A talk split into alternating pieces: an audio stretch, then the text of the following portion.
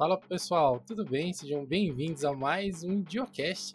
Nesse episódio, nós vamos falar sobre a avalanche que está sendo o Steam Deck, esse console que está quebrando aí alguns paradigmas do mercado, que finalmente começou a chegar na mão dos usuários. Vamos passar aqui alguns bons minutos falando sobre esse monstrinho chamado Steam Deck.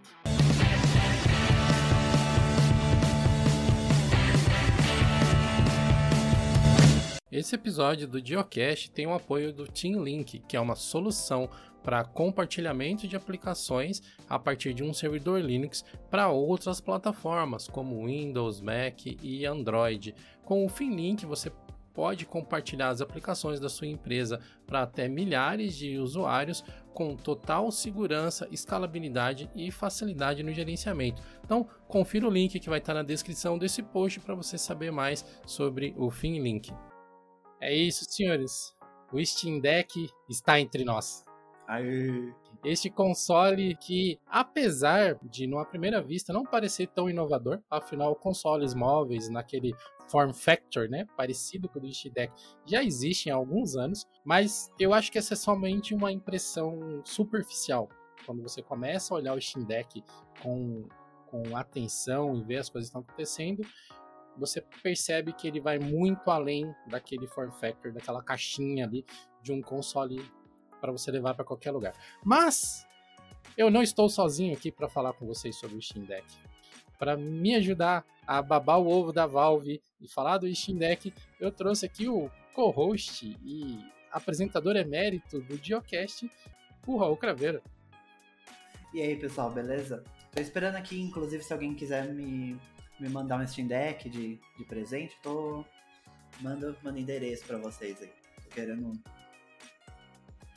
Ô, Valve, ó nós aí, hein? Tenho conta no Nota Steam gente. desde 2008, hein? Ó lá, hein? Já gastei muito dinheiro com vocês, hein? Eu também. pois é, senhores, pois é. Mas, meu caro Raul, você que é um grande conhecedor aí de consoles mobile, você que é um fã da Nintendo, tem seu Nintendo Switch, o que que você, como já né, tem experiência em ter esse tipo de console, o que que você tem observado das reações a respeito do Steam Deck aí, que o pessoal tem compartilhado? Olha, apesar de na primeira impressão parecer realmente ser um, um competidor direto do Nintendo Switch, né? Tanto que falavam que era o Switch Killer, porque aparentemente tudo que é portátil é Switch Killer. É, eu acho que eles são bem diferentes, sabe? Tipo, tem, né? O fato de você poder jogar portátil e tal, é, até aí é, é, claro, né? Que é, que, é, que é similar. Mas eu acho que a, a, as similaridades param por aí, né? Porque o sistema é completamente diferente, o jeito que você compra jogo é completamente diferente, o que você pode fazer com ele é completamente diferente porque o, o, Nintendo Switch é realmente um console único exclusivamente ali, e é o sistema da Nintendo, fechado, você só compra jogo pela eShop, é, e você só joga os jogos que ela permitir, que ela autorizar, que for desenvolvido para aquilo, enquanto o Steam Deck é um computador portátil, sabe? Ele é basicamente um notebook em formato de, de Nintendo Switch sabe?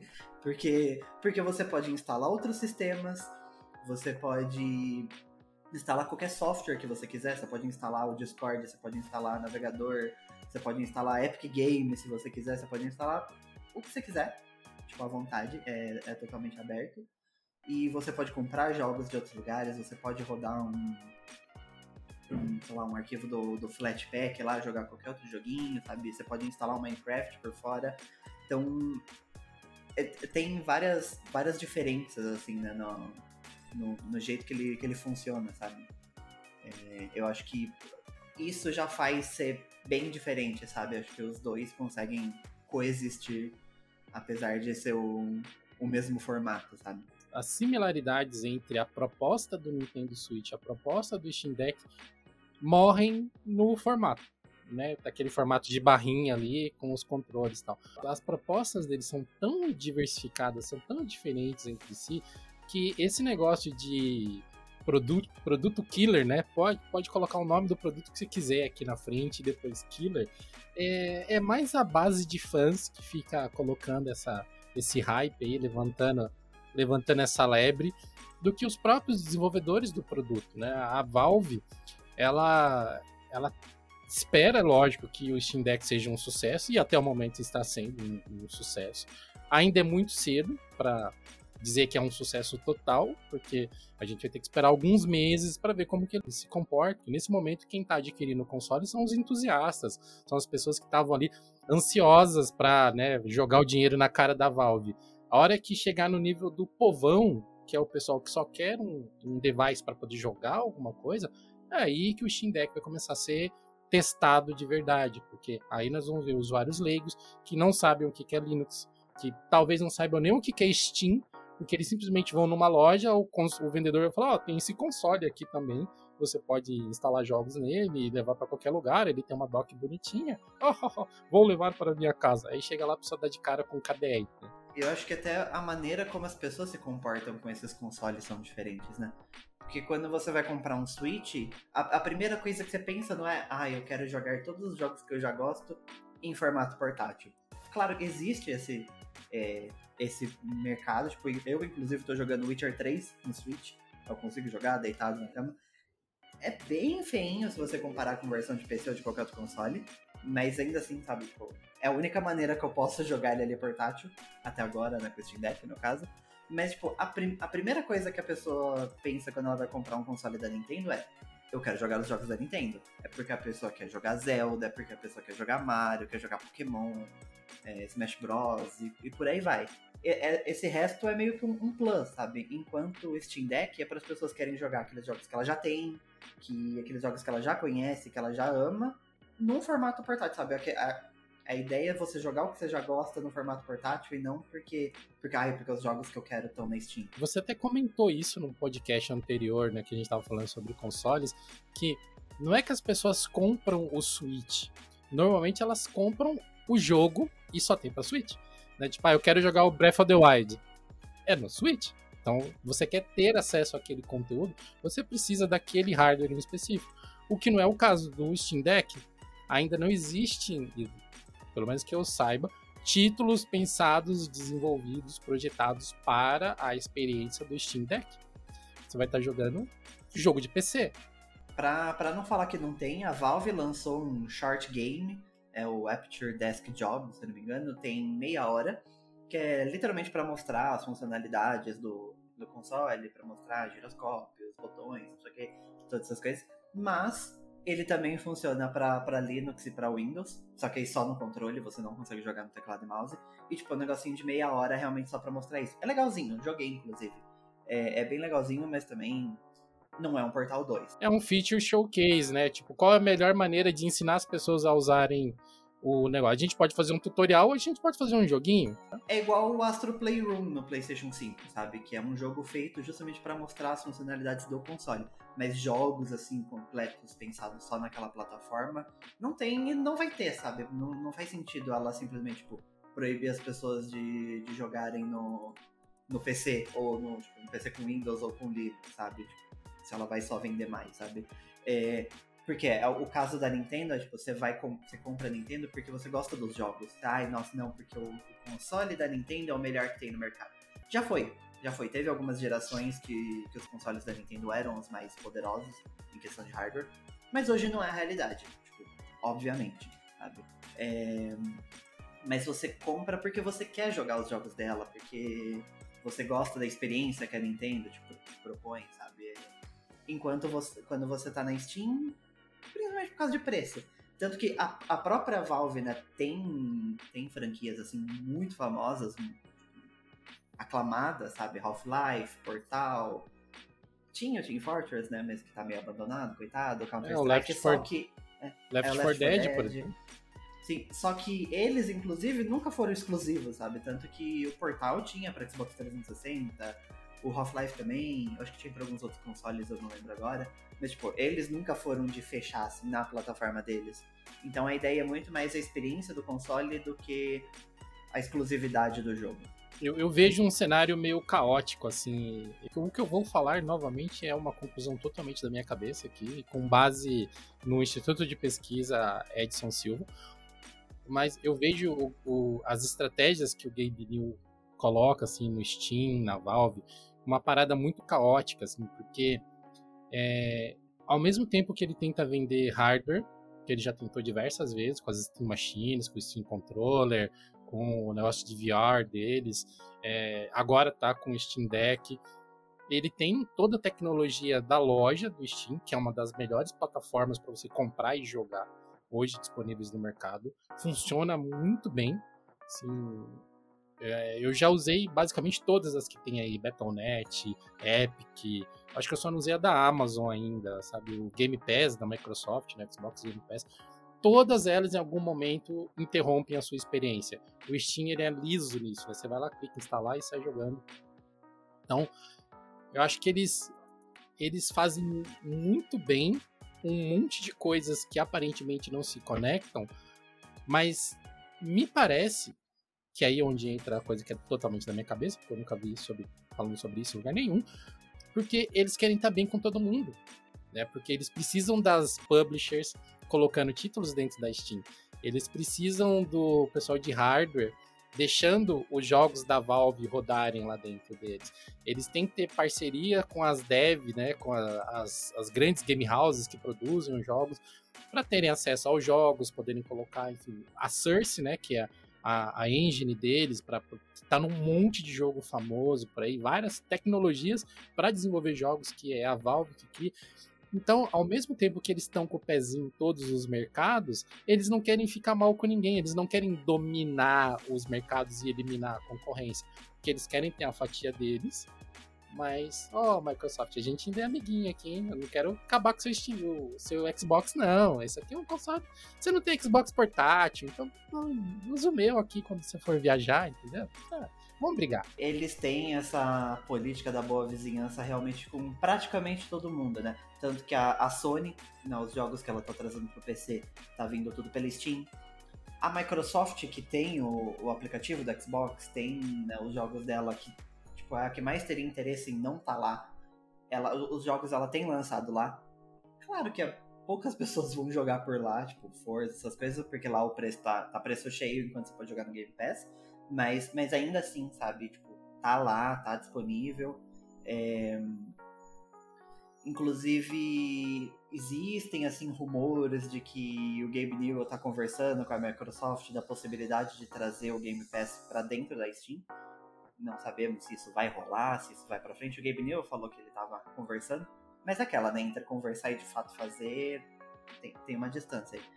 Para não falar que a, que a Valve, tipo, tá bem com todo mundo, ela tem birra com a Epic Games, mas aí é mais pelo lado da Epic Games, né, porque se fosse pela Valve, a Valve teria de boa. E, e com a Apple, mas também não tiro nem um pouco a, a, a decisão da, da Valve, né? É porque o, o aplicativo né, da Steam no Mac é bem zoado, sabe? E parece que cada vez fica pior, sabe? Porque vai, vai dando problema e eles não vão resolvendo.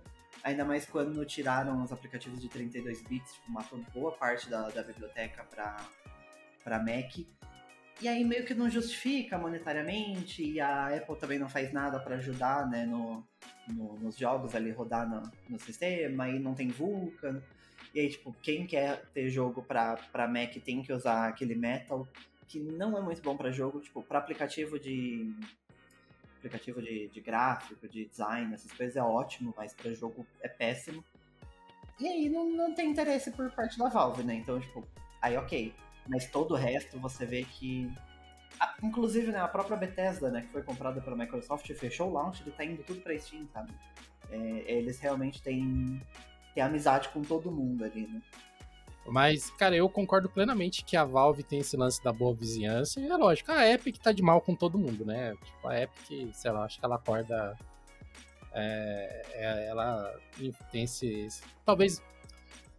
Na verdade, eu vou me corrigir não é a Epic, né? Eu acho que é Tim Sweeney, né? Que é o cara que normalmente entra nas redes sociais só para destilar comentários que talvez não fossem tão necessários. Né? Se ele ficasse quietinho, tomando conta da empresa dele, talvez a, a visão que a gente tem da Epic fosse muito mais positiva, tal, porque não é uma loja ruim, né? Em, em termos de funcionalidade, pelo tempo que ela existe, É, ainda tem muito que melhorar, mas é uma loja que está sendo construída do zero. Ainda acho meio inaceitável, tipo, ter levado anos para ter um carrinho de compras. Mas, e não, não tem conquista até hoje, eu acho que não tem fórum de suporte até hoje. Tem umas coisas assim que, tipo, não tem desculpa, sabe? Ainda mais pelo, pela, pelo, pela grana, né, que tem atrás, sabe? Tipo, não é uma loja indie. Mas a gente, a gente entende, né? O, o problema do Tim Sweeney é que ele ataca até o próprio produto, né? Porque quando deu aquele negócio do, do EAC no Linux, ele tava. Tipo, ele acabou falando que ele não confia no próprio EAC para Linux, que é um produto que eles lançaram, sabe? Tipo, como você, CEO da empresa, fala que você não acredita no, no próprio produto que você tá lançando naquela semana ainda, sabe? É, é complicado. Fala pessoal, tudo bem? Aqui é o Ed do Futuro fazendo uma pequena errata. Durante a gravação do episódio, eu realmente me confundi. Eu falei que era o Destiny, mas a matéria, que inclusive é do Game on Linux, cita o Tim Sweeney comentando sobre o suporte ao Fortnite no Steam Deck e como isso poderia ser complicado no momento, porque o Fortnite utiliza uma série de recursos do EAC que ainda são complicados de serem implementados no Steam Deck, né, no Linux de forma geral.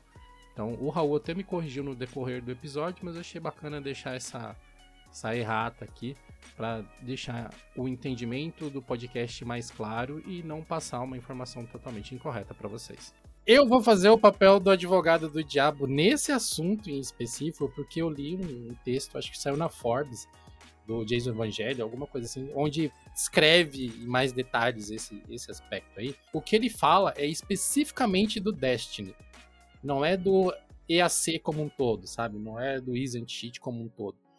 Então, eu, eu acho que talvez a gente, como a gente quer que funcione Destiny, como a gente quer que funcione, sei lá, PUBG e outros títulos que usam o EAC, às vezes a gente fica meio magoado com o T-Sweeney, mas nesse aspecto em específico, eu nunca imaginei que eu fosse defender o Tissune na minha vida.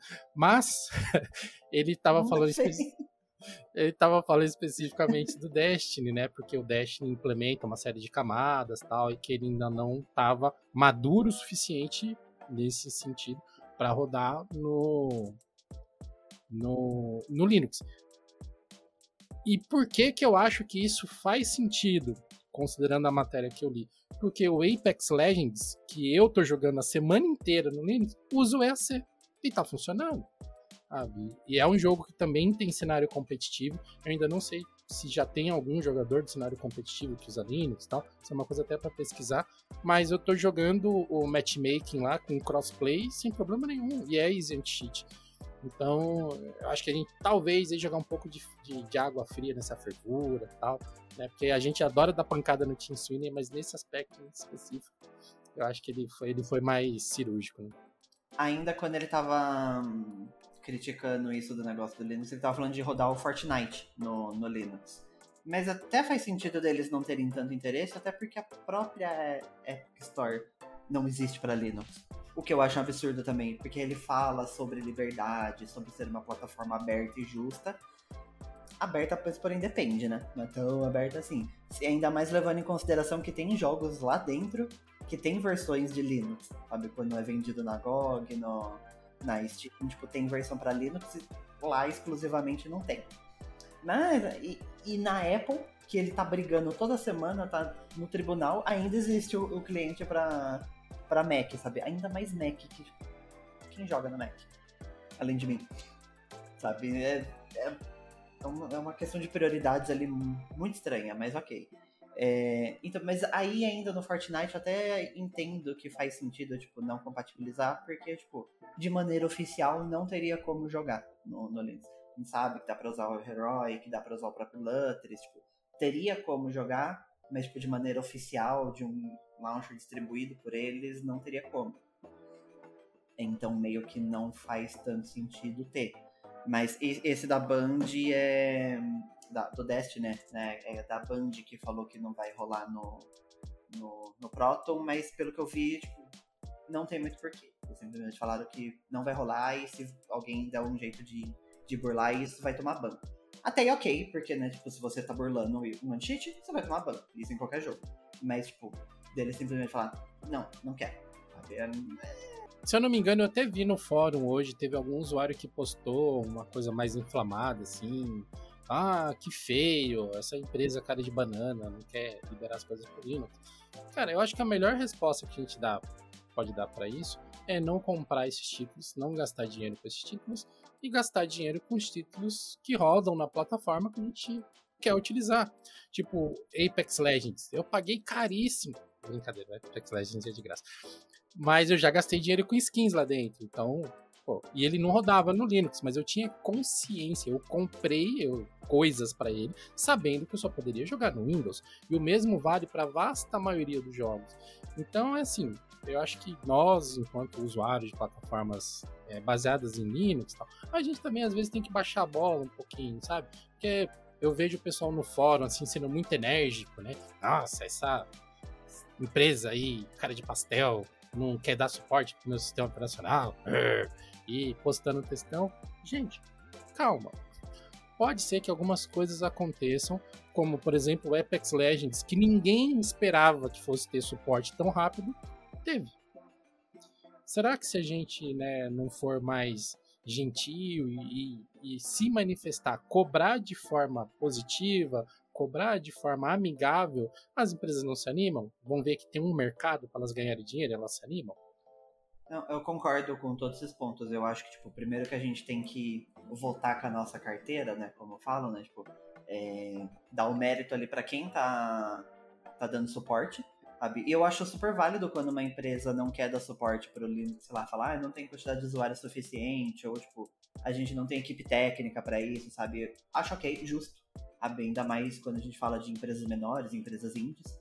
O que no cenário de games é um pouco complexo isso, porque geralmente jogo indie tem versão de Windows, Linux e Mac, enquanto AAA é só Windows. É um tanto quanto curioso, mas, mas ok, sabe? Tem, tem muitas questões aí também. É uma lógica que faz sentido até, mas acho que isso a gente podia gravar um outro geocast, explicando por que, que essas coisas acontecem. tem vários motivos por trás disso, mas o que me pega é quando a desculpa esfarrapada, sabe? Quando falando, ai, mas por que se a gente liberar para Linux vai ter hack e não sei o quê. Eu, tipo, se só tiver para Windows, não tem hack, né? Tipo, é, é, o, é, o, Linux que é o hacker. Sabe, fica, parece muito que aquela mentalidade, sabe? Que o Linux é o hacker e se liberar para Linux automaticamente vai ter um monte de hacker no jogo, sabe? Tipo, é isso que me pega, quando a desculpa é esfarrapada e não só quando, tipo, ah, não tem suporte.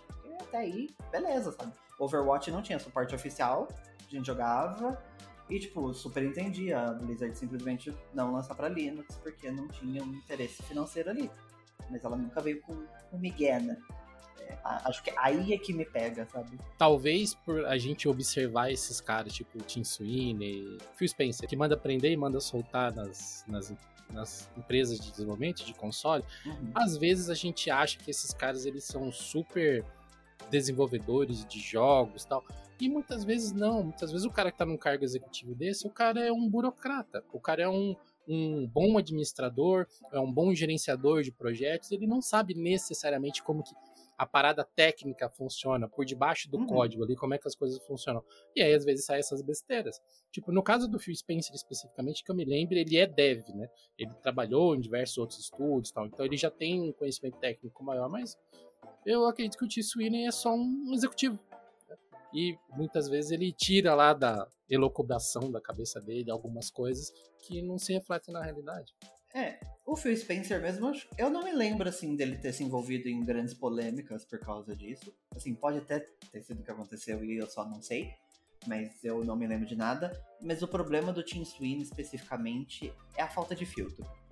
Que a gente vê em várias personalidades aí da internet hoje em dia, né, em, em todos os ramos, mas é a falta de filtro, sabe? É a falta daquela pessoa que segura no ombro e fala, ó, fica quietinho, sabe? Tudo, tudo bem, não vai liberar para Linux, não vai liberar o Fast. Só não fala nada, sabe? Só, só, só segura, sabe? Não fala. Ma manda aquela assim, estamos avaliando, né? Então, é, manda a respostinha pronta, manda falar com chatbot, faz qualquer coisa, mas não, sabe, não fala, sabe, não, não vem, tipo, é, cair em bait de gente no Twitter falando, tipo, então você não confia no próprio produto? Aí ele, ah, então, para Linux não. Você acabou de lançar o produto para Linux. Aí você imagina o gerente de produto do EAC lendo o Tim, o Tim Sweeney falando que não confia no produto para dentro e o cara chorando sangue. Como assim, seu maldito? Você não acredita nesse negócio? O cara trabalhando há meses naquilo pra ele ir lá e falar. A gente lançou faz 30 dias o negócio, foi homologado, tá funcionando em um monte de jogo, você fala que você não acredita, você é maluco. É, mas como que o. Né, como que o cara vai falar isso pro dono da empresa, né? Tá meio complicado. Mas. Este não é um geocache sobre o Tim Sweeney. Ainda. Talvez seja. Infelizmente, porque eu quero não só pra falar mal dele. Não gosto. Mas enfim, vamos falar do Steam Deck. Voltando ao Steam Deck e aos jogos, uma coisa que me surpreendeu positivamente no Steam Deck foi que ele chegou na mesma semana que um jogo Souls-like, AAA, que estava sendo anunciado, acho que há cinco anos que ele estava em desenvolvimento já, né? Que é o Elden Ring, ou como o Raul gosta de chamar, o Anel do Velho. Exatamente. E foi um jogo que surpreendeu todo mundo, porque no dia do lançamento ele já estava funcionando com boa performance. Ainda tinha alguns bugs, algumas coisas que precisavam ser polidas, mas do dia zero ele já estava funcionando perfeitamente no Steam Deck e, por consequência, no Linux. E, cara, eu fiquei tão feliz disso, porque eu acho que é o primeiro grande título, assim, que estava realmente sendo muito aguardado, um título artisticamente lindo, tecnicamente elogiado e que já sai rodando no Linux nativamente. Que bacana. Então, essa questão dos bugs, inclusive, não é nem bug do Proton, sabe? Porque teve algum, tipo o God of War mesmo, na primeira semana, ele tava com problem, probleminha de áudio desincronizado na versão do Proton, mas que também foi corrigido, era tipo coisa de um códigozinho lá colocava e, e resolvia, sabe? Era famoso ajuste fino. Boba. É, é, era coisinha boba. O, o Elden Ring, o, problema não era nem do Proton, sabe? Era, é, é da versão de PC, né? Porque a gente agora tá nessa vibe, né, de lançar jogo com problema e arrumar depois porque tá cada vez mais comum, porque as pessoas ganham dinheiro mesmo assim, né? E a versão de PC tá com problema de queda de FPS. E, e, é bizarro, sabe? Porque eu já vi dando esse problema numa 1650 Ti, numa 2080 Ti, numa 3070 Ti. Já vi. É sempre os mesmos problemas, todos eles têm queda de FPS. E é bizarro porque alguns deles é exatamente nos mesmos pontos. Porque tem uma escada que você sobe você chega no meio da escada, cai o FPS. É bizarro. Mas assim, das pessoas que jogaram e jogaram no Linux, eu ouvi o pessoal falando que estava ainda rodando melhor no, no Linux do que no Windows. Não sei o qual é melhor, não sei, não testei, não posso dar meu veredito quanto a isso, mas estão falando que estão rodando um pouco melhor e é bizarro, sabe? Um jogo que tá rodando PS5, sabe? Tá rodando no Steam Deck, que é um computador portátil, sabe? Exato. Dentro da bolsa. Mas eu não sei se eu fico mais surpreso de saber que o Elden Ring tá tendo esses problemas ou com todo esse hardware que você tem acesso aí. Cara, uma 1660, uma 2080 e uma 3070. Você tá bem municiado de hardware, hein, Raul? Caramba. Não, não, não, calma, não. É, o... Manda só a 1660 pra mim que já vai dar um upgrade grande aqui. Eu te mando a minha 1650 no lugar. Queria eu ter acesso a tudo isso. Não, o, a da 2080 eu vi um, um cara na, na Twitch fazendo live e deu queda de FPS exatamente no mesmo lugar. E, tipo, tava com, com uns problemas tão bizarros que, tipo, chegou a cair a live, sabe? Tava puxando muito processamento o jogo. Já, te, já tá saindo alguns patches, então, tipo, tá melhorando algumas coisas, mas até onde eu sei ainda não tá perfeito. A 1650 é, é do notebook do, do namorado, né, que, que a gente testou lá e tal, então tá. Tá funcionando, sabe? E dessas 30, 70 da vida, eu vi realmente no, no Twitter da vida, tipo, mas tá todo mundo com problema igual. Eu acho bizarro, na real, tipo, a versão de PC tá com queda de FPS e ainda assim tá com 97. No, não, a versão de PC tá com 95 no Metacritic. E, tipo, e você vê que as pessoas não estão nem aí, sabe, com problema de desempenho, sabe? Por isso que as empresas vão cada vez lançar mais. E, tipo, arrumar depois, porque aparentemente não prejudica tanto, né? talvez reflita a forma como essas notas são criadas, né? Porque a gente até discutiu isso recentemente falando do ProtonDB, porque tem jogos lá que estão marcados como Gold ou como Platinum até hoje que não rodam no Linux mais há meses, né? Tipo, alguns até há anos, se bobear. Mas a forma como essas estatísticas são feitas, elas favorecem que esse tipo de problema ocorra, que não reflete aí a, a realidade e tal. Sim. Mas falando especificamente é... do Elden Ring, eu acho que o efeito que a gente pode estar tá vendo é porque assim, o jogo ele é tão bom, pelo que as pessoas comentam, em termos de narrativa, de história, de mecânicas, de ambientação, que o pessoal meio que tá relevando, assim, sabe? Falar, ah, meu, tudo bem, tá caindo FPS, tá, enche meu saco aqui, mas Sim. o resto é tão bom que eles estão deixando passar batido. Sim. É, isso ainda do, do problema na versão de PC, eu vi uma desculpinha, né, na real, porque, né, você lançou o produto, tinha que tá, estar tá bem feito. Mas que, tipo, por ser uma empresa japonesa, lá eles não têm esse costume de ter PC gamer, sabe? É, não é comum você ver pessoas com, com PC, lá é muito mais comum um console. Inclusive, Nintendo em primeiro, absurdo, e depois a Sony vem em segundo é, no, é, no, Japão, tipo, é coisa de. Na semana, 75% das vendas é Nintendo. Por motivos óbvios, porque a Nintendo também é japonesa. Então, mas lá é, é muito mais forte a, a, questão do console, então eles dão também muito mais preferência pro desenvolvimento de, de console. O que eu não acho que é uma desculpa, tipo, não, não acho que, que vale a desculpa, porque, tipo, se você se propôs a lançar a versão de PC, faça a versão de PC bem feito. Mas dá para entender o porquê que a versão de PlayStation 5 não tem esses problemas e a versão de PC tem. Não fiz a verificação da fonte, então vamos atrás, posso estar falando besteira. Pelo amor de Deus, não quero passar fake news aqui, mas pelo que eu vi, isso realmente é. Lá é muito mais como um console. Aquela famosa desculpa que não justifica, né? Porque o pessoal pode até. Eu acho até um argumento válido falar ah, no Japão, que é o país sede da empresa, PC não é tão forte. Tá, mas eles lançaram no mundo inteiro. Você entende o porquê, mas não justifica, né? É, não faz o menor sentido. Mas tá bom, a gente, a gente, Eles fingem que é verdade, a gente finge que acredita e tá tudo bem.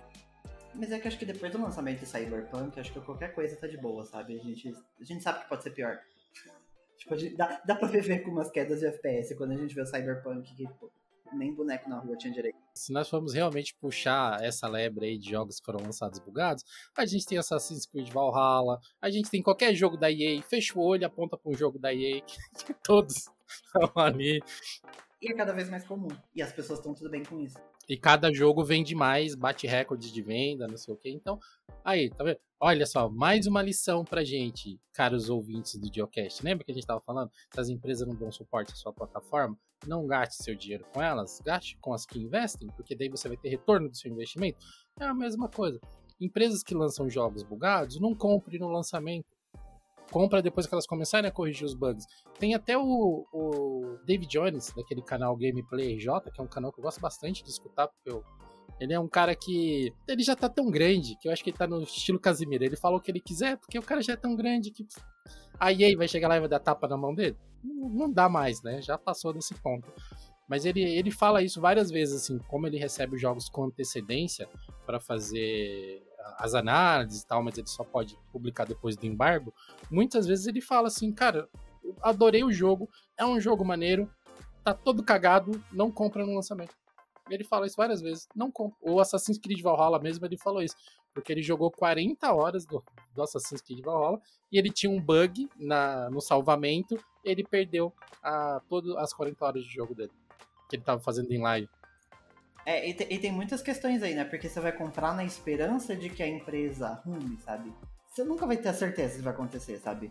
O Cyberpunk tá tentando resolver um monte de coisa e muita coisa simplesmente não tem o que fazer porque é um problema estrutural do jogo e, tipo, vai ficar ruim, sabe? Muitas, muitas das coisas que eles prometeram não vai ter. E, tipo, você comprou no lançamento, perdeu, sabe? Você não pediu reembolso, já era. Em compensação, tipo, No Man's Skies que você gosta, que tipo, teve aquele lançamento extremamente conturbado, foi super polêmico, e ele, tipo, simplesmente virou, deu a volta por cima e lançou muito mais coisa do que prometia, agora tá gigante, as pessoas gostam, tá saindo pra Switch, inclusive. É, sabe? E tá crescendo aí, tipo, aí beleza, aí quando fala, não, agora tá no, no momento tá aceitável, beleza, vou comprar, vou jogar, e ok, sabe? Mas, tipo, comprar na esperança de que aquilo vai melhorar, sabe? eu acho que é um pouco de inocência também, sabe? Porque pode não acontecer, né? Eu até entendo as pessoas que fazem isso, porque muitas vezes elas são, são fãs da marca, são fãs de uma franquia, né? Tipo, sei lá. Uh, deixa eu tentar lembrar aqui alguma franquia. NBA, vai. Que é uma franquia, né, que tá cagada há anos, assim. Eu, eu não acompanho os jogos da NBA, mas eu vejo pelos comentários e pelos reviews que sei lá, nos últimos seis anos, todo lançamento tem problema, virou caça-níquel, virou joguinho de você comprar as coisas, né, roleta russa lá dentro. Mas as pessoas continuam comprando, porque elas adoram basquete, elas adoram aquela ambientação, querem ter acesso àquele conteúdo. Sabe, uma forma de vocês pressionar a empresa nesse caso é não comprar esse jogo. Não compra no lançamento. É, ou compra já sabendo, sabe, com consciência. É, tipo, se tá ok, sabe, para você, beleza, compra, mas não compra na esperança de que vai mudar e, tipo, porque talvez não vá. Tipo, eu, por exemplo, eu sou super fã de Sonic, super fã. Eu compro os jogos mesmo sabendo que tem, tipo, tem jogos que são maravilhosos, mas tem jogos que são ruins. E eu compro mesmo assim, porque eu sou otário da SEGA. Eu vou lá, de olho fechado, compro, jogo o jogo ruim, finjo na internet que é bom, sabe? Porque eu não posso dar o braço a torcer, mas, tipo, compro, sabe? Mas pulei na piscina de água fria e tem que convencer alguém a pular comigo também, né? Sim, não, exatamente, tipo, mas eu sei da qualidade do jogo, eu sei, e, tipo, eu não tô comprando o jogo não vou comprar o Sonic Forces esperando que magicamente ele vai ficar bom. Não vai. Também não é tão ruim quanto as pessoas falam. Não jogou 6 de 10. É, dá, dá pra jogar. Comprando 75% de desconto na Steam, dá pra jogar. Mas, mas não é bom. E, tipo, eu sei disso e, tipo, estou ok com isso, sabe? É igual as pessoas no, no próprio Switch mesmo, que as pessoas vivem reclamando que a Nintendo não traz tradução em português, reclama, reclama, reclama, e aí lança o jogo bate recorde de venda claro que a Nintendo não vai se importar com isso, porque enquanto ela tá batendo recorde de venda, ela vai continuar fazendo a mesma coisa. Tipo, se você tá comprando, você tá tudo bem com isso, sabe? É, tem essas questões, sabe? É, se você não concorda com aquilo, você não compra, não dá dinheiro, porque quando não tá entrando dinheiro, ela vai mudar. Que é um pouco do que aconteceu com Cyberpunk também, né? Porque muita gente pediu reembolso. E aí eles meio que acordaram. Mas aí depois bateu o recorde de venda. é, eu entendo que para quem é fã, isso deve ser uma coisa que é bem difícil, deve ser muito frustrante até. Mas é uma é a única forma que a gente tem de pressionar essas empresas você que compõe a fanbase de uma franquia, você só consegue pressionar desse jeito, não comprando. Porque não adianta você comprar e depois ficar reclamando. É igual, tem um, um meme, se bobear eu vou, vou usar ele de capa para esse episódio, que é do Woody Harrison chorando assim, enxugando as lágrimas com um pacote de nota de 100 dólares, assim, sabe? Tipo, é isso. É, essa é a visão das empresas, sabe? Você os, os, fãs reclamando que o jogo é ruim, jogo é ruim, abrindo um monte de ticket lá no, no suporte, e um bilhão, sei lá, 200 mil cópias vendidas, 300 mil cópias vendidas, você acha que eles estão preocupados? É, então, enquanto é, um tweet né, reclamando, não, não vai ser diferença nenhuma, sabe? Só que se o, se o jogo flopar, né, não vendeu tanto que, que eles precisavam, aí, aí, aí a história muda, né? Que a gente vê né, que várias franquias que foram ficando, tipo, na mesma coisa, quando começou a vender menos, foi aí que mudaram, né? Assassin's Creed mesmo, né, que tava, tipo, muito na mesmice, e aí, tipo, não tava vendendo bem, aí, tipo, aí eles mudaram um pouco, aí vai cair na mesmice de novo, e vai ficar nisso, sabe? O, o COD mesmo, que agora também esse último não vendeu muito bem, eles vão ficar um ano sem lançar, vai trabalhar mais no outro, aí provavelmente o outro vai vir melhor, né, espero eu. É, realmente é só quando afeta, assim, em vendas que, que alguma coisa vai mudar, sabe? Acho que um, um, problema é que as empresas que desenvolvem jogos vão ter que começar a achar formas criativas de solucionar, que é faturar de forma competitiva com os títulos que elas têm. Tipo, o pessoal do No Man's Sky mesmo, né? Que a gente citou agora há pouco. É, é um jogo que raramente entra em promoção, ou quando entra em promoção, nunca é aquelas promoções tipo 90% do preço. É sempre ali 30%, 20% de desconto. Você compra mais barato, mas é praticamente o preço cheio. Mas eles não vendem DLC, eles não vendem nada. Eles estão acrescentando conteúdo. Cada vez que eles acrescentam conteúdo, é praticamente o mesmo efeito de lançar um DLC que as pessoas vão ter que pagar, porque elas vão ter que comprar o jogo cheio e vão ter acesso a todos os DLCs, não apenas um. Então, a estratégia que eles estão adotando de entregar mais e fazer com que as pessoas comprem cada vez mais, que cada vez pessoas novas que vão conhecendo as mecânicas comprem, talvez seja muito mais eficiente do que fazer igual a maior parte das empresas hoje desses jogos de Battle Royale, né? Estão fazendo que é te dar o jogo de graça, pelado, né? Tipo, um carro só com as rodas e você tem que comprar todo o resto, sabe? A, a experiência fica horrível. É, sei lá, o, o, Fortnite talvez não seja o melhor exemplo, mas ele tem tantas coisas que você pode comprar além do jogo base que se você realmente comprar tudo, se tiver dinheiro infinito você comprar tudo, você tem praticamente outro jogo. E realmente é isso, sabe? A experiência disso de você comprar Battle Pass, de você comprar DLC, ninguém gosta. As pessoas sempre reclamam de ter que comprar DLC, reclamam de ter que comprar Battle Pass, de ter que ficar gastando em skin. Só que são as maneiras mais lucrativas. Então, tipo, as pessoas estão reclam reclamando, estão pagando, sabe? Tipo, ah, eu odeio, mas toma aqui o dinheiro. Eu odeio, mas toma aqui o dinheiro. E e sabe, não adianta, sabe? É por isso que cada vez mais jogos têm Battle Pass, sabe? A Nintendo abraçou o Battle Pass. A Nintendo que é a empresa mais conservadora que tem no mundo dos jogos, sabe? Com o line dela é triste até hoje e tá vendendo Battle Pass. Vendeu uma skin a 250 reais, inclusive. Virou toda polêmica uma skin por 250 reais. Pelo menos foi a única. Depois eles. Não sei se eles colocaram o preço errado, se eles surtaram, qual foi o rolê. É, mas tipo, pelo menos as outras estão vendendo a preço normal. Mas, e teve gente que comprou porque eu já vi gente no jogo com a skin. É, e, tipo, se a Nintendo abraçou isso, é porque realmente o negócio tá dando dinheiro. Pois é, tá vendo? Ó, você que comprou a skin de 200 reais aí, 250 reais do Nintendo Switch, você tá estragando o mercado. Porque você devia saber que seu dinheiro vale mais do que isso. Você não devia dar dinheiro para as empresas que fazem isso, porque é um absurdo. é, e, e... Mas para as pessoas falarem aí, não. Eu acho que o único caso de skin cara que eu acho que vale a pena foi quando venderam a da Mercy no Overwatch que o dinheiro era revertido para a instituição de, de Cruz Vermelha, eu acho. Não lembro qual era o, qual era o rolê. Mas aí acho, acho ok, sabe? Tem, tem uma causa por trás. Mas, mas, ainda assim, eu acho que entre ficar vendendo Battle Pass, ficar vendendo.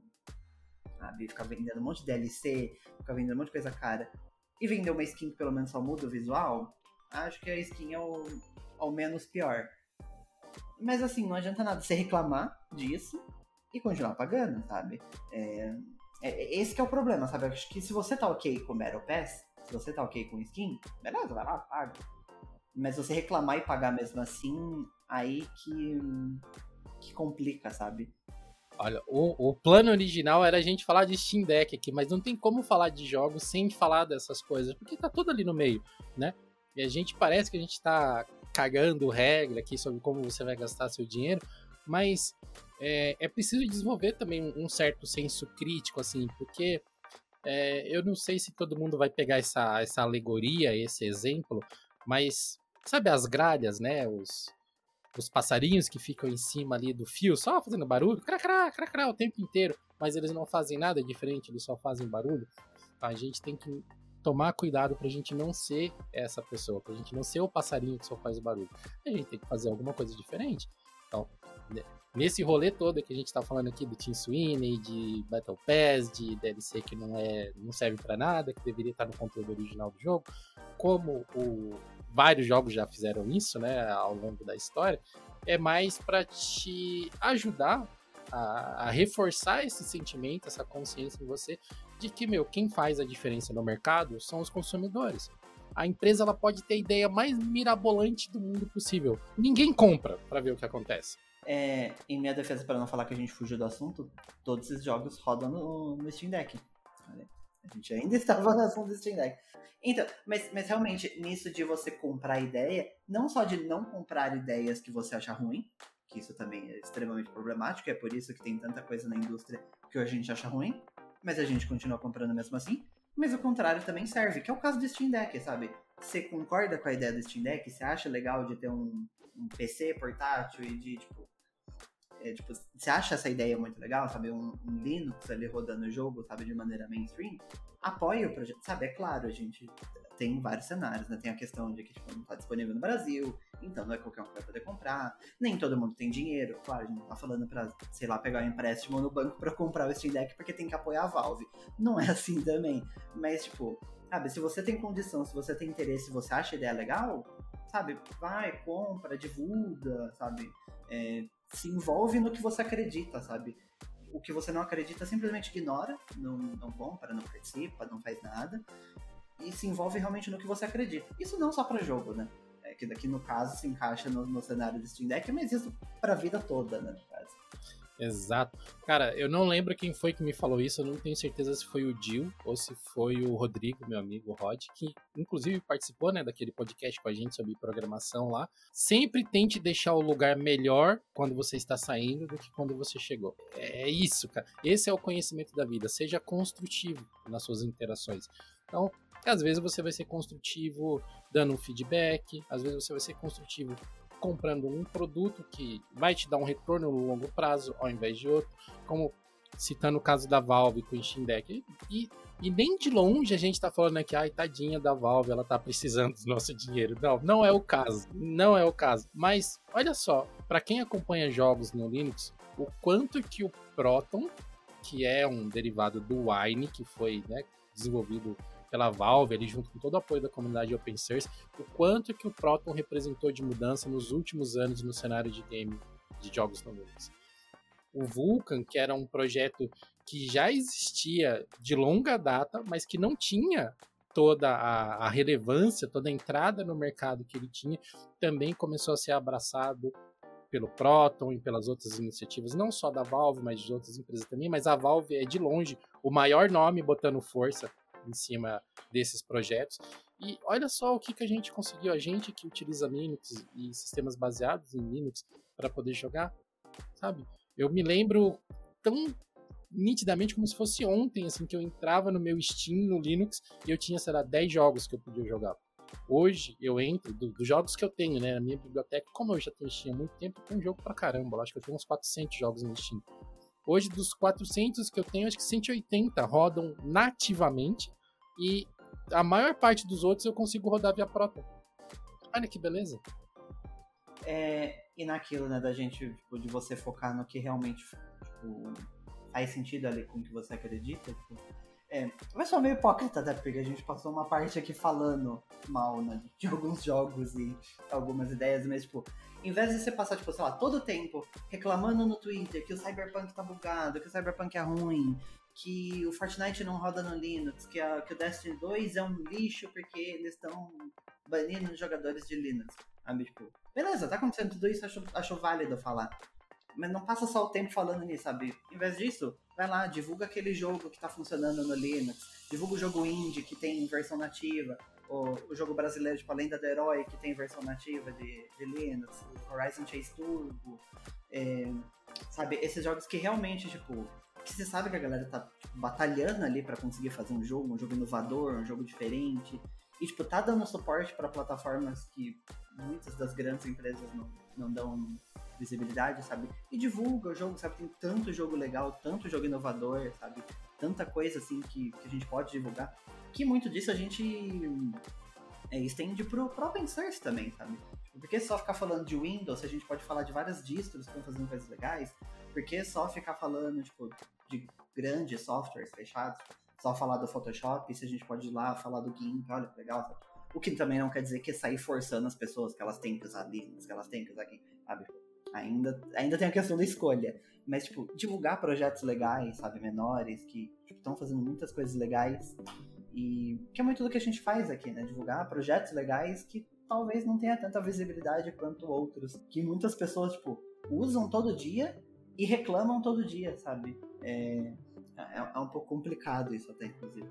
Acho que é, a questão é realmente divulgar o que você gosta, o que você acredita. Tente deixar a internet melhor quando você saiu do que quando você chegou.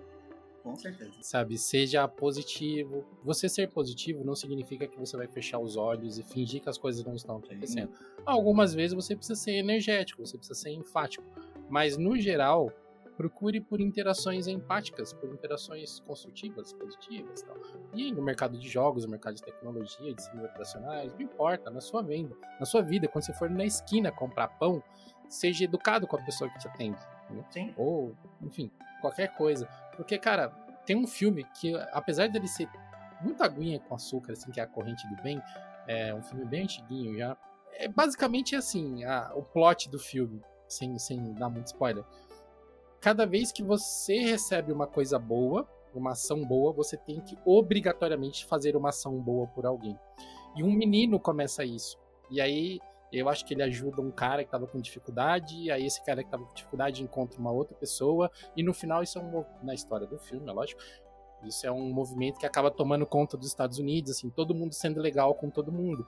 Porque a, o, o lance era, se alguém foi bom com você, você obrigatoriamente tem que ser bom com outra pessoa. E a gente tá, tá com falta disso, né? Seria bacana se cada vez mais, hoje em dia, ainda mais nesse atual cenário super tenso, super complicado que a gente está tendo no cenário político mundial tal, a gente tentar é, ser positivo. Não é enfiar a cabeça como um avestruz na terra e fingir que as coisas não estão acontecendo.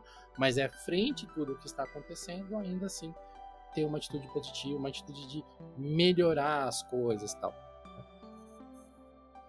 E eu acho que os jogos eles têm uma função muito importante nisso, porque eles são, de certa forma, uma válvula de escape.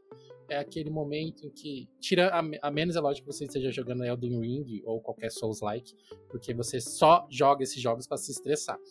Se você acha que você vai jogar um Souls-like e você vai se vai relaxar, você já começou com a expectativa errada, meu amigo. Não é isso. Vai jogar Farm Simulator, vai jogar alguma coisa eu, eu acho que o, o Anel do Velho é ainda mais frustrante, porque, tipo, toda a mídia tá falando, ah, é o jogo mais fácil da, da From Software. Aí você vai pensando, ah, é um jogo fácil. Aí você morre no primeiro bicho. Aí você, tipo, tá. Pode até ser o mais fácil da From Software, mas definitivamente não é um jogo fácil. Sabe? Tem, tem essa diferença, sabe? É, é, é, um, é um tipo de jogo. É, tipo, eu admiro a From Software, eu acho que tem umas ideias muito legais ali, mas eu não jogo nenhum porque eu não tenho paciência. Eu gosto de jogo no easy. Se tiver assistência de mira, pode colocar também. Eu gosto de jogo fácil. Difícil já basta a vida, quero coisa fácil. Por isso que eu gosto de Mario, gosto de Sonic. É de boinha. É, na verdade, são uns Mario difíceis até. É, mas tipo, eu gosto de coisa fácil, gente. Não, não quero jogo difícil. Não quero. Mas, mas respeito. Até tem amigos que são. não, mas faz, faz todo sentido. É, é, a gente não querer se estressar nesses momentos. Né? Inclusive, tem um projeto antigo que eu tenho, que inicialmente era pro meu canal, depois eu até comecei a planejá-lo para trazer pro, pro canal de clips, né, do Diolinux, que é o 15 minutos jogando. Pegar um jogo da minha lista lá que eu nunca joguei, instalar ele e, e nem sequer abrir. E aí começar a gravar e o primeiro jogo que eu tentei fazer isso, porque tava, tá na moda, né, o Elden Ring, e o único Souls-like que eu tenho é o Nioh que é um jogo de 2017. E aí eu falei, ok, vou jogar Nioh. Sabe que é, tipo, você tá vendado no escuro e você não sabe nem o que você tem que fazer? É isso. Os 15 minutos primeiros desse jogo é isso. Eu simplesmente não consegui sair de onde eu tava. É, esse é o resumo do ópera. Mas depois, se eu não tiver amor próprio o suficiente e, e mandar esse vídeo pro Raul postar lá no, no Johnny Clips, vocês vão poder ver o quão vergonhosa foi a minha experiência no Nioh nesses primeiros 15 minutos. Mas eu já tava ciente. Cara, eu sabia que aqui era um Souls. Eu, tava, eu sabia onde eu tava me metendo. Sabe? Eu não fui assim, ai, que jogo feio, cara de banana, não consigo fazer nada. Não, cara. Tipo, quer moleza, vai jogar outra coisa. Você não devia estar tá jogando Souls-like. é, pra não falar que eu não tenho vontade de jogar nenhum jogo da From Software, eu tenho vontade de jogar o Sequilhos. O, o Sekiro lá. Sekiro? Aquele Shadows Die Twice, né? Acho que é isso. Acho que é isso o nome. É, que é bem, tipo... Ele parece ser, tipo, um um Dark Souls com hack and slash, sabe? Porque tem o esquema de pular, ah, sair correndo, não sei o quê. Tem essas coisas que eu gosto. Mas eu lembro que é da From Software. E eu já vi gente falando que é um dos mais difíceis ainda, por mais que ele tenha essa movimentação muito mais ampla, ele, ele fica mais difícil ainda. E eu já, tipo, vou gastar dinheirinho num joguinho que eu sei que eu vou abandonar? Não vou. Aí eu já desisti da ideia, sabe? Já desisti de muito jogo por menos, sabe? Cuphead eu tenho um ódio até hoje, sabe? Eu não passo pano pra Cuphead, eu odeio Cuphead justamente por causa disso, porque ele é desnecessariamente difícil, sabe? É um jogo difícil por ser difícil. Diferente de Celeste, que é um jogo difícil, mas ele não, não te frustra, sabe? Você não fica frustrado por ele ser difícil. Ainda mais porque, tipo, você morre e você volta na mesma tela, então, tipo, é muito mais dinâmico, muito mais rápido, então é, é de boas. Apesar de ser difícil. É... é, eu acho que é uma diferença entre o jogo que é difícil e o jogo que é punitivo, né? Tipo, o Cuphead, pelo que eu já ouvi, eu acho que até tenho esse jogo, mas eu nunca joguei. Ele é punitivo, assim como todos os Souls-like são. Né? O, o Demon Souls, o Nioh, o Sekiro, o Elden Ring. A, o objetivo do, do, da história, do, de toda a ambientação do jogo é fazer você se arrepender de, ter, de estar ali naquele momento. É isso. Isso resume qualquer jogo Souls-like que você vá procurar no mercado. E se você não estiver acreditando em mim, se você nunca tiver jogado, é só você entrar no YouTube aí e procurar lá. Gameplay e coloca Souls-like. Pronto, você vai entender do que eu estou te dizendo. é, o, o, que, o que mais me frustra no Cuphead é que ele tinha tudo para ser um jogo perfeito, sabe? Ele tem uma ambientação perfeita, o gráfico dele é lindo, sabe? Que ele é todo desenhado. Acho que ele é desenhado à mão, inclusive, inteiro. Tipo, ele, é, ele é bem aquela pegada pra ter aquela vibe de desenho antigo. É lindo, lindo, lindo, lindo. Mas aí ele é desnecessariamente difícil. Por isso que eu tava mais empolgado pra série do Cuphead do que do jogo. Porque, tipo, ele ia pegar tudo isso que tem de legal do, do Cuphead sem você precisar ficar se matando de raiva com, com o joguinho. Que, que eu achei curioso, inclusive, a série ser classificação livre. É, então, às vezes quem tem um determinado credo, seja ele qual for, muitas vezes acaba fechando os olhos para algumas obras culturais ou jogos, enfim, que são contra o que ele acredita, mas certamente, se sair um pouquinho ali da sua área de, de fé e começar a ofender a fé de outra pessoa, muitas vezes você vai pôr panos quentes. Então a gente meio que tem que dosar as coisas é lógico que algumas coisas são mais difíceis de você aceitar do que outras, tal, dependendo da fé que você tem, do credo que você segue, ou se você não tem fé nenhuma, que seja. Mas é, há que se sempre tentar separar. Se te ofende, não consuma. Existem outras coisas que vão te, te, te entreter, que são feitas pensando no público que tem a mentalidade que você tem que, que é, se entretém da maneira como você espera que o entretenimento seja. Então, foque nisso e desde que não seja algo que fira leis ou que seja agressivo pela agressividade em si, né, sem um conteúdo específico, sem uma proposta de valor qualquer que seja, não, não, há muito o que se fazer, né? Afinal de contas, o mundo é muito plural, né? É difícil querer pasteurizar tudo o tempo todo. Hum, é isso. O que mais a gente pode falar? Vamos falar do Steam Deck agora? É importante vocês saberem, né, vocês estão ouvindo o podcast, que a gente está fazendo uma cobertura bastante extensa sobre o, o Steam Deck e as tecnologias que ele está movimentando. No nosso, no nosso fórum, nosso no nosso blog, geolinux.com.br, saiu hoje mesmo uma matéria super completa que é um compilado de tudo que a gente sabe do Steam Deck até o momento. Então é uma matéria cheia de links, cheia de referências para você entrar lá e realmente mergulhar no mundo do Steam Deck. Então você que estava congelado ou você que estava, sei lá, numa missão a Marte, alguma coisa assim, e chegou somente essa semana na Terra, você pode acessar nosso fórum, clicar lá nessa matéria, tudo que nós sabemos sobre o Steam Deck até o momento, e você vai ficar aí ao par de, né, dos, das principais informações, tanto as especificações técnicas que tem nesse post, quanto os desenhos esquemáticos dele, é, suporte a cartão de memória, enfim, tem, é um post bastante completo mesmo. Sim. Do e indo por partes, vamos dar uma de Jack aqui, falando sobre a interface da loja, né? O Steam, ele vem, o, o, cliente do Steam, né, que é o que a gente instala nos PCs, que é, é a principal interface do Steam Deck, ele ficou parado no tempo por anos, assim, né, recebendo apenas melhorias no motor, para que as coisas funcionassem adequadamente e tal. Mas a interface dele era horrível, de feia. E felizmente, depois que a Valve começou a se mover na direção do Steam Deck, eles começaram a atualizar muitas coisas. Então, eu acredito que nos próximos anos, aí, no, nos anos que virão, a interface do Steam deve melhorar muito para ter essa pegada de toque funcionando melhor, filtros funcionando melhor, porque é igual você falou, filtro no Steam é um negócio terrível. É, eu acho que um dos grandes problemas disso da Steam, que é algo que ele tem que resolver, sabe, que o Xbox, por exemplo, não passa por isso, que acho que acho que é o único grande problema assim é a questão do save que, que eles estão tentando melhorar, eles estão fazendo aquele save, não lembro qual é o nome, acho que save dinâmico, alguma coisa assim. É, principalmente essa questão do Steam Deck pro, pro PC.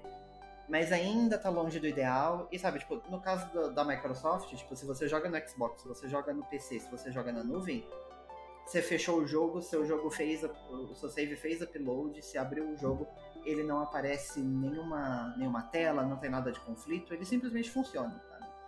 E a Steam é melhor que, algum, que alguns competidores. É bem melhor que a Nintendo, por exemplo, porque tem jogo que até hoje nem tem save na nuvem. Tipo, você formatar o seu Switch ou você perder ele, já era. É, o que é inaceitável, principalmente em 2022. Mas, tipo, mas também não. A, a, Valve também não tá no, no cenário ideal, sabe? Acho que tem, tem muito para melhorar ainda. Mas acho que esse é o único grande problema que eu apontaria. Além do cliente horroroso para Mac, mas aí eu jogo a culpa na Apple mesmo e não na, na Valve, no caso. É, esse negócio do save eu, eu realmente entendo que é uma coisa bem complexa, porque acho que não depende apenas dos recursos da Valve, né? Depende do desenvolvedor implementar o negócio direito, né? E recentemente eu tive um problema com isso, né? Agora, qual era o título? Deixa eu até abrir mexinha aqui para dar uma olhada. Ah, o Slime Rancher, é, que é um joguinho tipo um action adventure ali, que você cuida de uma fazenda de slimes, tem que ir destravando é, novas sessões do jogo tal. Eu joguei poucas horas, acho que eu tenho umas 12 horas de jogo tal. Mas recentemente eu fui instalar ele e eu descobri que meu save foi apagado. Eu tenho que começar a jogar de novo. Eu já estava bem avançado no jogo. Eu já tinha terminado o arco narrativo dele e já estava, sei lá, tipo umas 6 horas jogando o pós-game, sabe? E aí, pô, começar tudo de novo, deu um desânimo que eu nem joguei. Eu fui jogar Apex Legends. Sabe? Ah, Sim. esquece. É, eu acho meio frustrante isso, tipo, e aí, sei lá, vai formatar o computador. Né? Ainda mais quando a gente fala de computador, a gente pode formatar o computador, trocar de sistema. Aí você tem que ir lá pesquisar tal jogo, suporta Steam porque nem sempre tá bem claro na, na interface, você tem que pesquisar. Se suporta cloud, é beleza. Você sabe que você pode formatar assim, um pouco mais de paz no coração. Mas aí se o jogo não suporta, você tem que ir na pasta, você tem que copiar o save, salvar, sei lá, no Google Drive da vida, depois jogar. Eu acho que para 2022 não é uma experiência assim muito. Não é um grande problema. Tipo, ah, nossa, é impossível fazer isso. Mas eu acho que é uma experiência que não deveria ser assim, sabe? Eu acho que é o tipo de coisa que eles precisam melhorar. Valve está se movimentando, né? Esse próprio recurso que a gente acabou de citar aí da sincronia dinâmica, que eles lançaram especificamente para o Steam Deck, porque eles querem que você feche o jogo no Steam Deck, sente no PC e continue exatamente de onde você parou.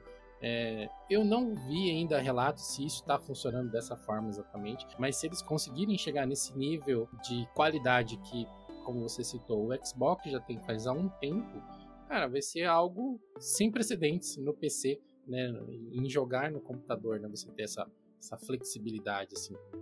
Mas um, acho que um outro aspecto que a gente pode é, destacar do, do Steam Deck, e dessa vez não é para meter o pau, dessa vez é para elogiar, é, estamos um podcast de altos e baixos aqui, elogiando e atacando, elogiando e atacando, bate a sopra.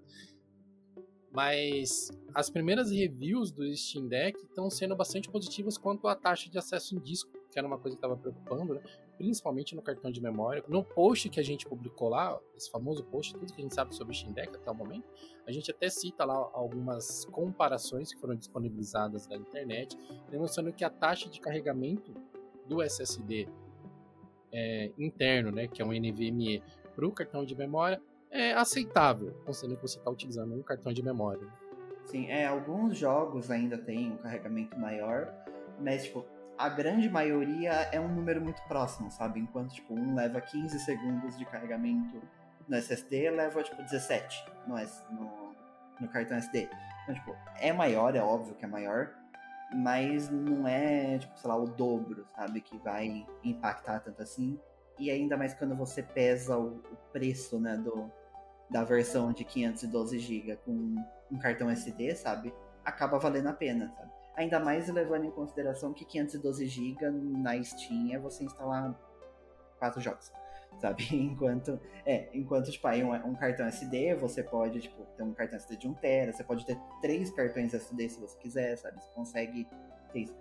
Eu, eu não tava tanto com medo assim, porque, né, no caso, né, mais uma vez, como eu tenho o Nintendo Switch, a grande maioria dos meus jogos estão no cartão SD. Isso nunca foi um problema, mas eu também ficava meio assim, porque, tipo, beleza, o Switch desde o zero foi feito pensado nisso, e os jogos foi foram feitos pensados nisso, enquanto ali no Steam Deck você tá simplesmente rodando o GTA V no cartão SD, sabe? E aí eu fico tipo, ah, será que ele vai realmente conseguir aproveitar bem? Como vai ser o esquema? Ou será que o jogo é muito mais pesado? E aí não, não vai aguentar a taxa de carregamento? Mas a gente foi surpreendido positivamente. Que bom. Sim, com certeza. Eu acho que o Steam Deck, no geral, ele tá entregando com boa qualidade tudo que foi prometido. É, apesar da Valve ela ter sido, acho até que conservadora de certa forma na, na forma como eles criaram o marketing do Steam Deck, né?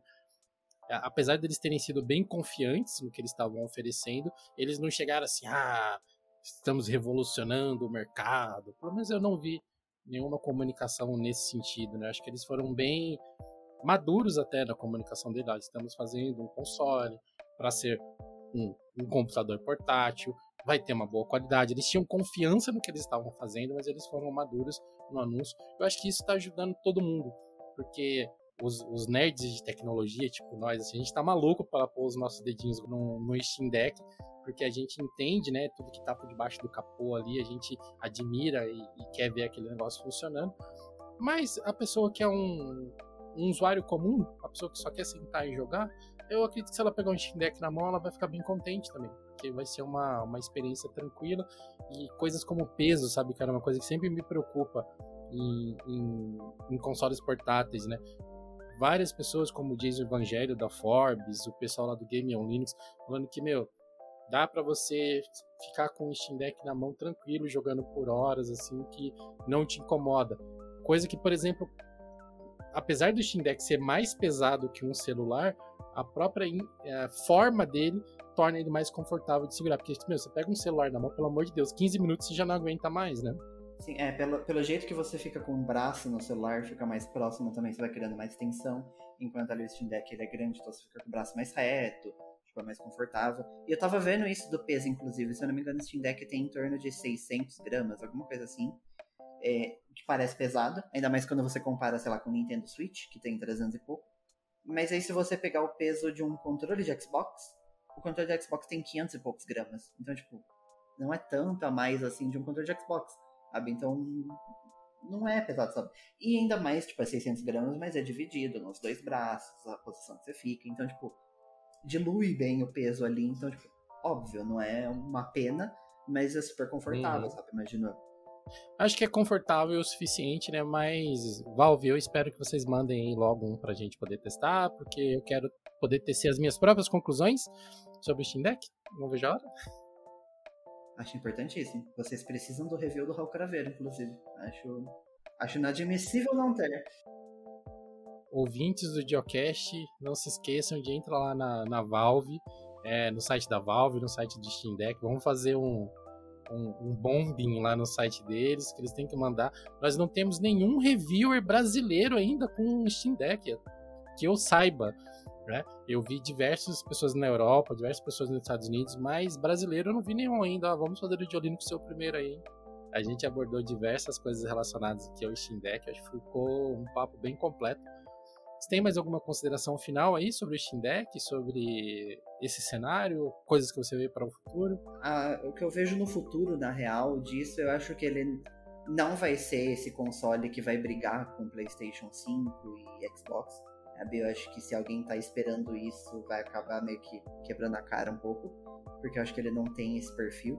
Sabe? Ele vai entrar dentro da briga ali falando em PC gaming, sabe? Porque, beleza, você vai jogar os mesmos jogos nele, você joga no seu desktop, sabe? Só vai ser um formato diferente. Se a gente colocar aí dentro, ok. Mas falando que ele vai ser o console que vai brigar com esses, eu acho que não.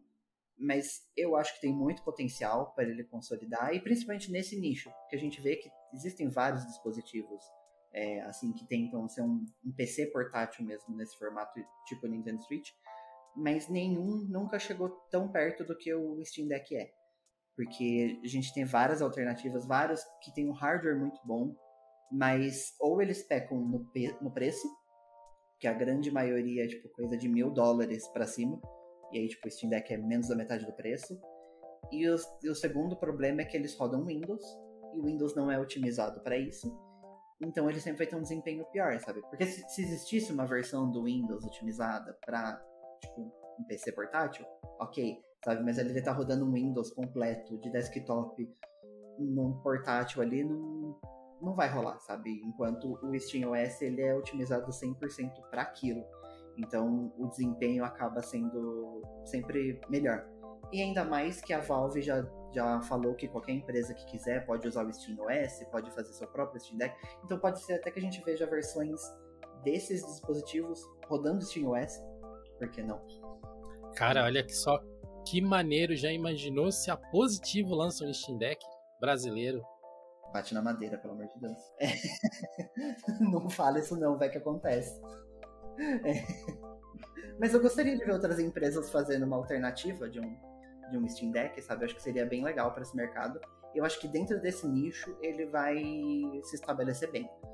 Mas não muito além disso, não, sabe? Eu acho que para fora disso, só tipo como ser mais um hardware possível para jogos de PC.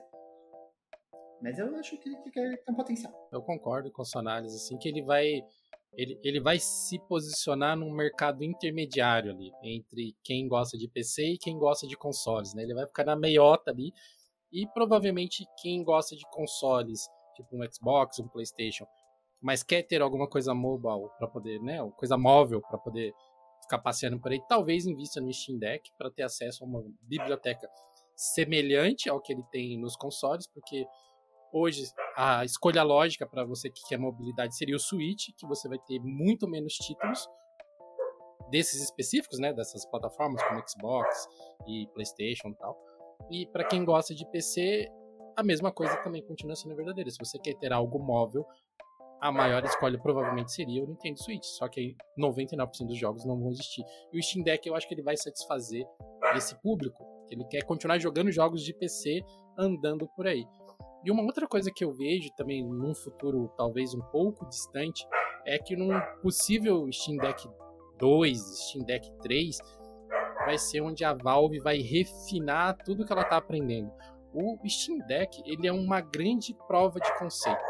É um laboratório onde não só a Valve, como as publishers, as desenvolvedoras de jogos, elas vão aprender um monte assim. E é no futuro que a gente vai ver o resultado desse aprendizado. Na, melhorando o form factor, melhorando a bateria, melhorando drivers, melhorando o software, melhorando tudo.